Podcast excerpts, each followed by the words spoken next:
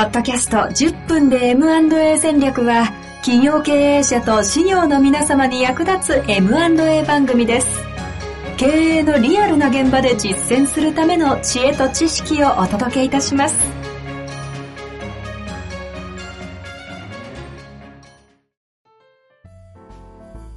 こんにちは、遠藤和樹です。白川正義の10分で M&A 戦略。白川さんよろしくお願いいたします。お願いします。さあ、ということでね、はい前回はね、えー最長17分の番組になってすいません。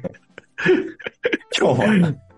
なるべく10分で戦略10分で頑張りましょう。はい。行きましょうお願いし。ます。はい。なんですが、今日は、あの、ええ、まあ、白川さんもよくよく知る、あの、え税理士のねそ、大久保先生の、え、よく知るところが財団の理事でもありますからね。そうですね。よくよくよく知る仲間ですけれども、ええ、354回彼のポッドキャストでですね、ええ、えー続進性の高い事業は MA できるのかというタイトルを聞いて、そう。あの、お俺にも語らせてくれと。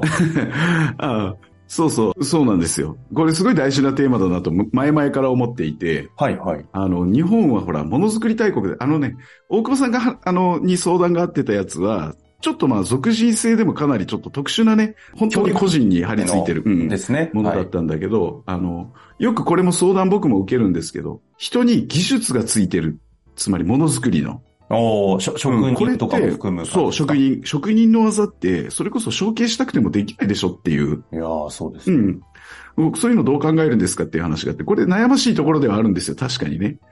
でね、それで僕はあの、この話をすごいすもう本当に好きな話が一個あって、皆さんね、知ってるかもしれないんだけど、ネット上とかにも出てくるし、本とかでも書かれてるんで、はい。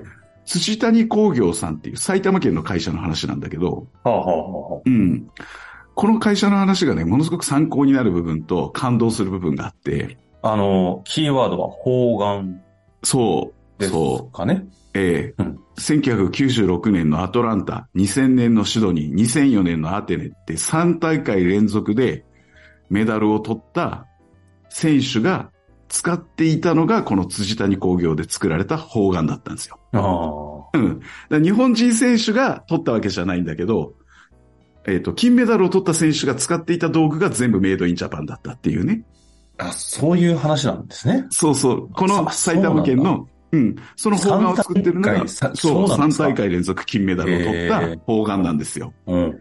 で、この辻谷さんが方眼を喫作する技術、加工技術だけ、何がすごいの？で手で削るだけで、中心、これね、中心のね、重心が1ミリずれただけでも飛距離が1、2メートル変わっちゃうんだって、方眼って。僕は全然知らないけど。はいはい。うん。だから、コンピューター制御しながら重心が真ん中に来るようにすごい、あの、普通は作るんだけど、この辻谷さんは自分の手の感覚だけで削削り取っていくんだ、それを。マジで？うん。でね、はその、うん削っていく中のわずかな感触とか音の違いなので、重心の位置を下げる。真ん中へとその重心を合わせられるように、こう試行錯誤の末になっていくわけ。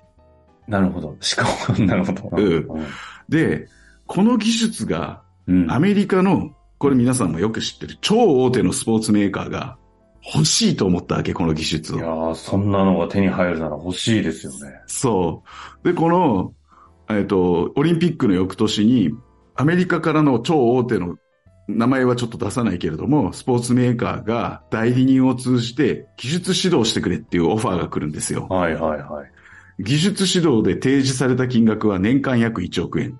つまり、そのスポーツメーカーはオリンピックでメダルを独占できる製品を作っている会社だとなれば、うんその他のグッズもたくさん売れるからね。うんうんうん。だから1億円出してでも十分に元は取れる。うん。いや、でもそれは方そう眼の玉がそうそう売れるわけないや。はいはいはい。それに1億円。だから、辻谷さんとしても、おいおいと。うん1億円かよと。うん。ね。で、その時会社もそんなにその、ん儲かるわけじゃない。から、ある意味、その、欲しいわけよ、1億円はね。辻谷さんも。おうん。そんな、そんな、そういうことじゃないんだよって話じゃないんですね、このじゃないですよ。それで迷うの、やっぱりね。それは、人として当たり前ですよ。目の前に1億円どん、で、具体的に言うと、こんな契約条件だったっていうんです。契約期間は3年。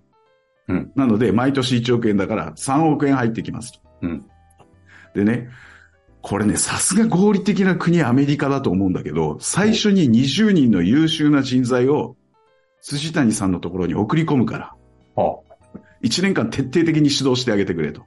うん。うん。で、翌年、10人にそれを辻谷さんの判断でセンスがいいやつだけを10人残してくれと。おおうん。で、最後の年、さらに半分の5人にして、うん。で、3年で5人の職人を育ててほしいと。はあ、はあ、はあ、はで、あなたはその後一切方眼は作らないでって言われちゃうわけ。そういう契約でどうですかって。ど。はい、はい、はい、はい。これなるほどと個人についた技術を承継する方法ってめちゃくちゃ合理的に考えたらね、そんな方法あり得るなと思ったのよ、僕それ聞いて。ああさす。がアメリカ人だなと思ってね。うん。うん。で、えっ、と、それを、その提案を受けたとき、辻谷社長はもう60代後半。ああ。うん。別会社で、その辻谷工業と別会社で提供していたトライアスロンとマラソン大会用の機材レンタルが主業務であ、そんなに利益が出るわけメインだ。だったんですね、もう。そう。う。ん。うん。で、お子さんもいらいるんだけど、後継者として、まあ、その、職人の道は選んでたんですけど、まだそこまで方眼の極意は掴んでない。なるほど。そこに目の前に3億円ぶら下げられた。うん。で、じ、実際、辻谷さんも迷ったって言ってるんですよ。はい、はい、はい、はい。でもね、かっこいいの、そのオファーを断るんですよ。その背景とそのストーリーがちょっとうんこう言ってるところですが。辻谷さんにこう言ってるんですよ。これからの日本を考えたときに、どんなちっぽけな技術でも日本にプールしておかないと、しまいには技術大国日本だなんて言えなくなる時代が来るだろう。だから俺一人でもいいやと。日本の技術は守ろうという気持ちで断ったんですって答えてるんですよ。えもうちょっと涙が出ちゃう。うん。うん。で、もう一つ断った理由があるって言われてて、この世界一の方眼ができたのは、自分一人の努力ではないんだと。埼玉県の鋳物産業の町川口には、鋳物会社の専用の工業会があって、大学で教える鉄の専門家も何人かいると。うん。その人たちが自分にいろいろなことを教えてくれて、で、うん、失敗した方眼はもう一回溶かせばいいからって言ってくれたと。だから、俺だけの技術じゃないのを、俺が3億円もらってね、俺だけ良かったっていう顔なん。かできないっていやー、なるほど。たまん。ないでしょ。いや、でもやっぱこれを語れる、そしてその、の意思決定ができる人が、うん。そういうものを作れてるってなんかもう一貫性を感じますけど、ただ、ちょっと待ってください。この技術は、ええ。とは言っても、日本にプールし、俺だけがってなってくうん。と、繋いでいかなきゃいけないものになるじゃない。そうしたらね、息子さんが話あるんですね、ここ。マジか。ちょっと待ってください。そういうこと？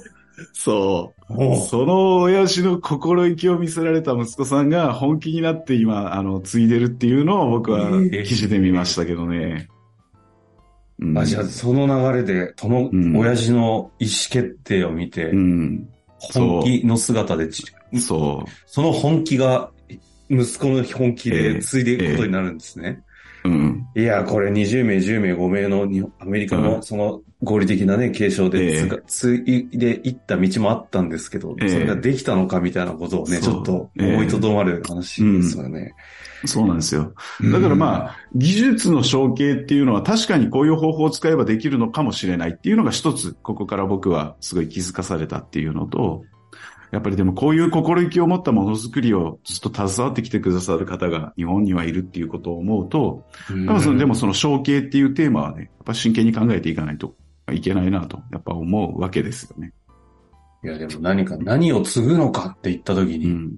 アメリカのね、そのやり方は技術を継ごうと思ったんでしょうけど、当然、技術は継ぐんでしょうが、ええ今の息子さんとのね、話でいくと、継いだものは技術だけじゃねえぞというものをね、うんすごい感じますよね。ええそうそう、本当そうです。うんまあそんな第三者承継を支援していきたいですね。ちょっと、あの、10分に綺麗に収まる、中心が整ったお話でしたのでね。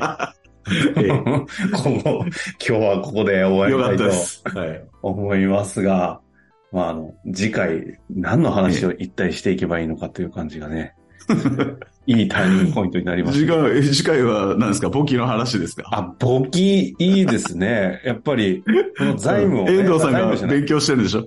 いや、ちょっとそれはあんまり大声で言わないでいただいて、基礎弁タイプですんで。第三者承継ということがね、でも財務会計裏側ではね、簿記等々はね、支えているということもあると思いますんでね。白川さんだってね、別に税理士資格をもお持ちじゃないですけど、ええあの、会計、ちょ、あまあ、社内で言ったったら、あいつそんなことねえよって言われたりしてあれですけど、非常にね、話し出したら、免許持ってる人より話せますからね。いや、もう、マニアックなんでいろいろ好きなんですよ。いやー、うんということでね、第三者承継、実は、その裏側、簿記のね、哲学が支えているということにつながるということで。うちの代表がね、その辺の話はすごい好きなんで、死ぬほど聞かされてきましたから。いやー、それ、そこを継いでる白川さんが伝えていくべきだと思いますので、その話をしたいと思います。簿記の美しさ。なるほど楽しみにしていただけたらと思います。話せるかな ということで終わりましょう。はい白川さん、はいありがとうございました。ありがとうございました。本日の番組はいかがでしたか？この番組では白川正義の質問を受け付けております。番組内の URL からアクセスして質問フォームにご入力ください。たくさんのご質問お待ちしております。